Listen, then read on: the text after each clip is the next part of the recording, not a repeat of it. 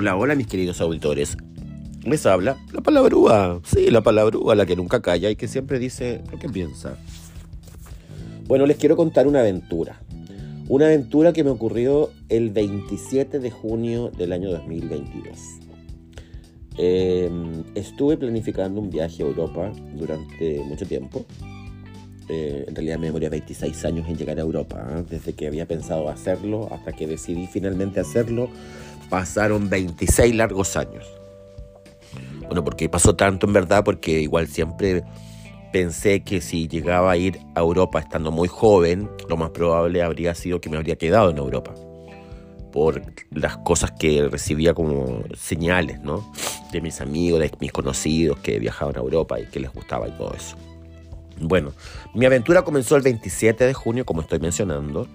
Tenía que estar a las 9 de la noche en el aeropuerto. Mi vuelo salía a las 23.30, o sea, 11 y media de la noche. Y nada, yo estaba ahí.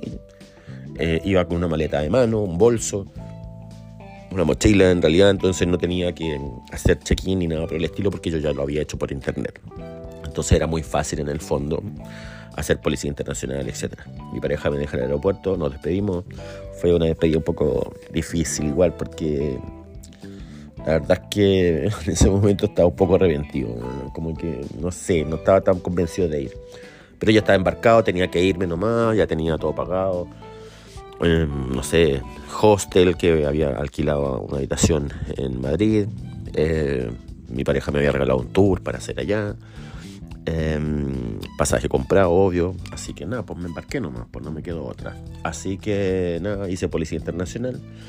Fui al área donde tenía que hacer el embarque. Mm, traté de meterme a algún salón VIP o algo para comer algo, en verdad, como que no me salía a cuenta. Eh, por la cantidad de horas que me quedaban en el fondo para subir el avión. Así que finalmente cuando ya caminé durante mucho rato, yo calculo alrededor de media hora o 45 minutos hasta el lugar donde se suponía que yo tenía que ir. Era un lío todo. Entonces finalmente, esperando que las pantallas colocaran cuál era la puerta oficial que en el fondo yo iba a tener que estar Porque el aeropuerto es muy grande ahora, entonces tienes que caminar mucha distancia entre un lugar y otro. Bueno, finalmente colocaron la puerta, voy al lugar, recuerden que viajaba por la TAM, y em, empezó el embarque. Éramos 500 personas, un avión repleto de gente Así que Napo empezó el show de, tener que eh, ir al avión. Así que nada, eh, empecé con el tema de. Empezaron con el tema de la cantidad de personas que van por según el tramo, no sé qué, cómo es el lío ahí. Bueno, finalmente subí al avión. Debo decirte que no estaba muy contento. Traté por todos los medios de que me ayudara alguien a cambiarme de asiento. Me tocaba el 42L bueno, en el 42L, para que se hagan todos una idea, es el penúltimo asiento del avión. El penúltimo, bueno. O sea, el penúltimo. O sea, detrás mío habían dos asientos más y se acababa el avión. Me tocó en ventana. No sé qué tan bueno sea eso, en verdad, porque en ventana, si bien buscando el lado positivo, en clase turista, en el fondo te permitía, eso fue mi Apple Watch, perdón, me permitía en el fondo dormir tranquilo apoyado en la ventana pensé, ¿no? Bueno, la cosa es que a las 11 de la noche ya estaba todo más o menos la gente arriba, faltaba muy poca gente, acomodando sus cosas, etcétera, etcétera. Empezó a pasar el tiempo y el avión se apagaba. Ah, se apagaba entero, o sea, se colocaron unas luces de emergencia dentro del avión. Entonces la gente, bueno, ese taxi, yo arreglándose, no sé qué. Eh, el avión repleto, insisto. Em, estaban a punto de cerrar la puerta, cerraron la puerta y se volvió a apagar el avión. Entonces fue como extraño porque esperaban unos segundos, como que se volvía a reiniciar todo el sistema y se volvió a apagar el avión por tercera vez. Un avión de la TAM, vuelo LA 706 Santiago-Madrid a las 23.30. Eh, ya eran las 11 y cuarto de la noche cuando finalmente teníamos la puerta cerrada del avión y el piloto nos avisa por, eh, por el parlante, ¿no? por, por, el audio del, del, mismo avión, que había un problema técnico y que lo iban a solucionar. Problema técnico que en realidad se demoraron como casi tres horas. Estuvimos hasta las 2.50 de la mañana, sentados en el avión, ya aburridos como pico todo el mundo.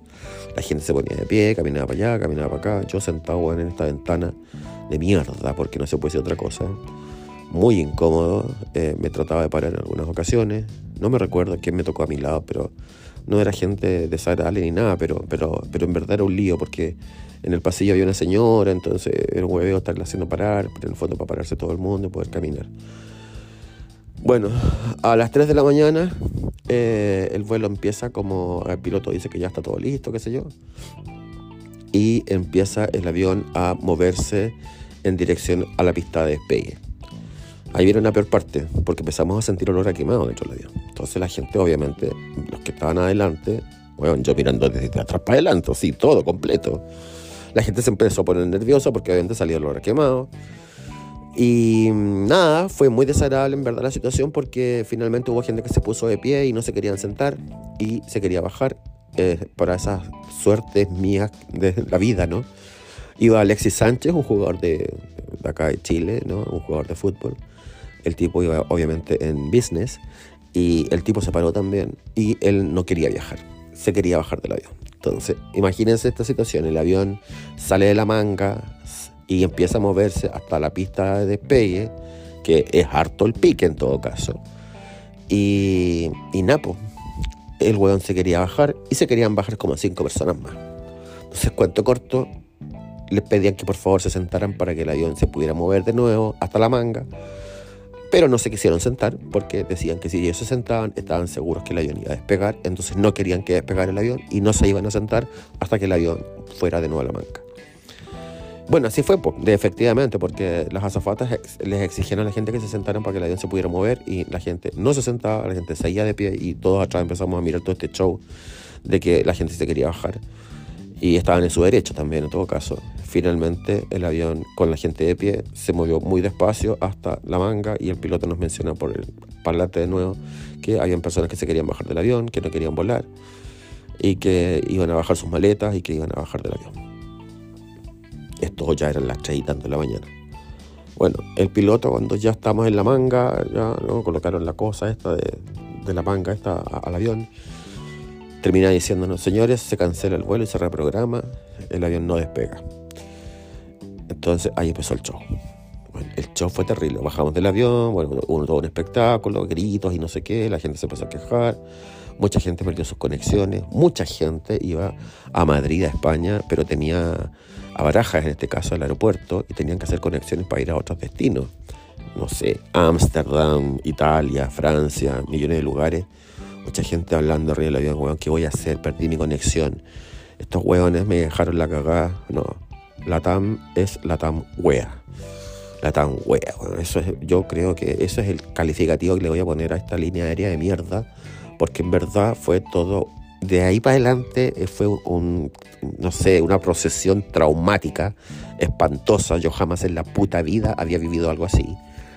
Y eh, nada, eh, la gente empezamos a bajar, todo el mundo gritaba, no sé qué, no sé cuánto, y las azafatas tratando de calmar a la gente, y nos mencionan que a las 3 salía otro vuelo. Bueno, eran dos para las 3 de la mañana, por decirte algo, dos para las 3 de la mañana. Es imposible que el avión pegara a otro y si nos hubiéramos arriba otro avión, ni cagando. Entonces las frutas, porque no se puede decir otra cosa, de la TAM, de la TAM wea, eh, vuelven a hablar por el altoparlante donde estábamos en la sala de embarque y nos mencionan de que el avión sale al otro día, o sea, el día 28 de junio a las 3 y media de la tarde. Chao, pensé yo, voy a perder mi noche de hotel porque se supone que yo llegaba el 28. No, el 29 o sea, quiero que entiendan, yo salía el 27 en la noche, llegaba el 28 a las 6 de la tarde a Madrid y dormía de 28 a 29 en el hotel, pero ahora el avión salía a las 3 y media de la tarde del día 28 y llegábamos al 29 recién a Madrid. O sea, yo perdí una noche.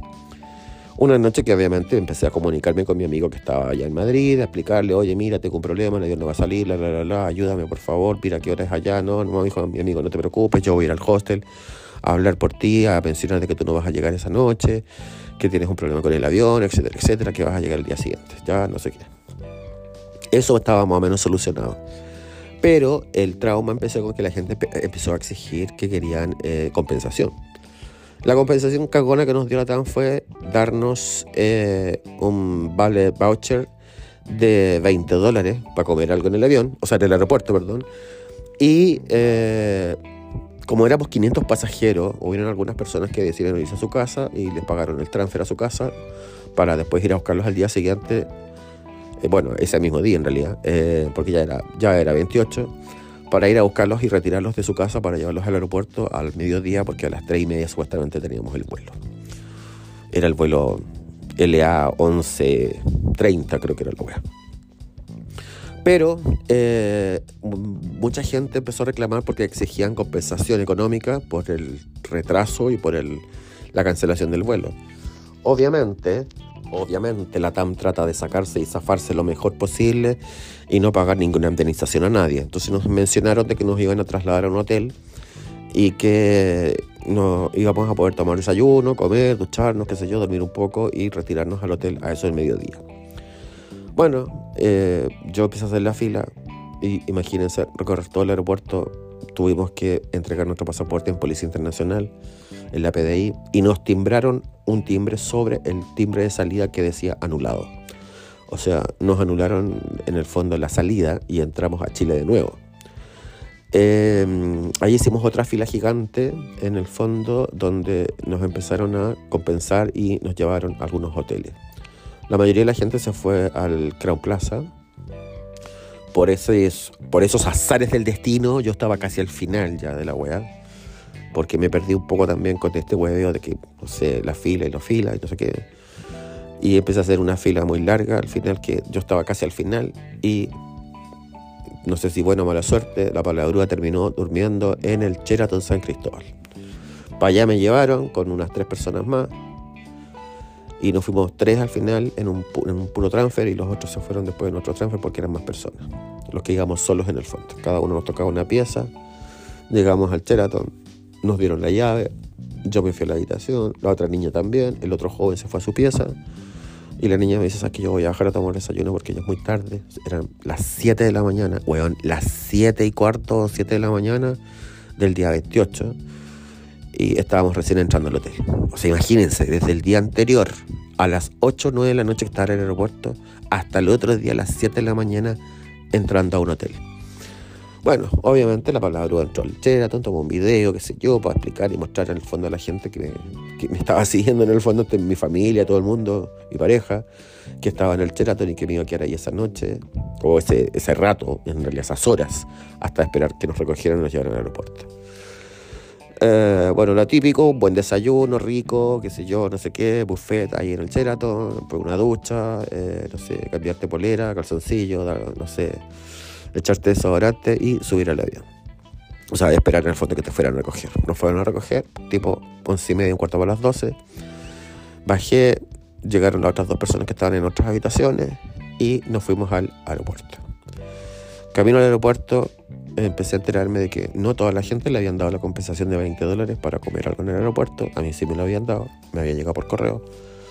Que no ocupé en todo caso, la wea está ahí en el, aire. en algún momento pienso pasarlo a, dinero en algún momento y pasar el vale voucher a mi cuenta. Bueno, la cosa es que llegamos al aeropuerto y otra vez Policía Internacional, mucha gente haciendo fila porque mucha gente iba con maletas y todo el tema. Se suponía que a la gente que había perdido las conexiones les iban a dar conexiones nuevas y todo el tema. Que hasta, la, hasta el momento, la verdad es que, bueno, obviamente uno no conoce a la gente con la que va en el avión Ignoro absolutamente si a la gente finalmente la embarcaron en otro vuelo e hicieron las conexiones nuevas con la gente que en el fondo había perdido sus conexiones. Lo ignoro. Yo solo sé que iba hasta Madrid, así que yo me preocupaba de eso. Bueno, en el nuevo avión no me tocó, no me tocó digamos, el penúltimo asiento, me tocó el último asiento. Y eso sí que fue lo peor. El último, el último, el 44L, que era pasillo por último al lado de, las azafatas al final. Y bueno, debo decir que dentro de todo no fue tan mal el asiento porque estaba en pasillo, me permitía ponerme de pie, caminar un poco, etc. Y, nada, bueno, llegamos a. Viajamos en ese momento a Madrid en otro avión distinto y el vuelo fue largo, mucha turbulencia. eh, nos dieron comida y luego nos dieron desayuno y, y nada, como que ellos cierran en el fondo en forma automática las ventanas, entonces no, aunque tú quisieras apretar el botón para aclarar la ventana no, no había forma porque como salimos de día desde Chile, eh, al cruzar el mar, ¿no? Llegábamos también de día a Madrid. Porque a Madrid terminamos llegando a las 9 de la mañana más o menos.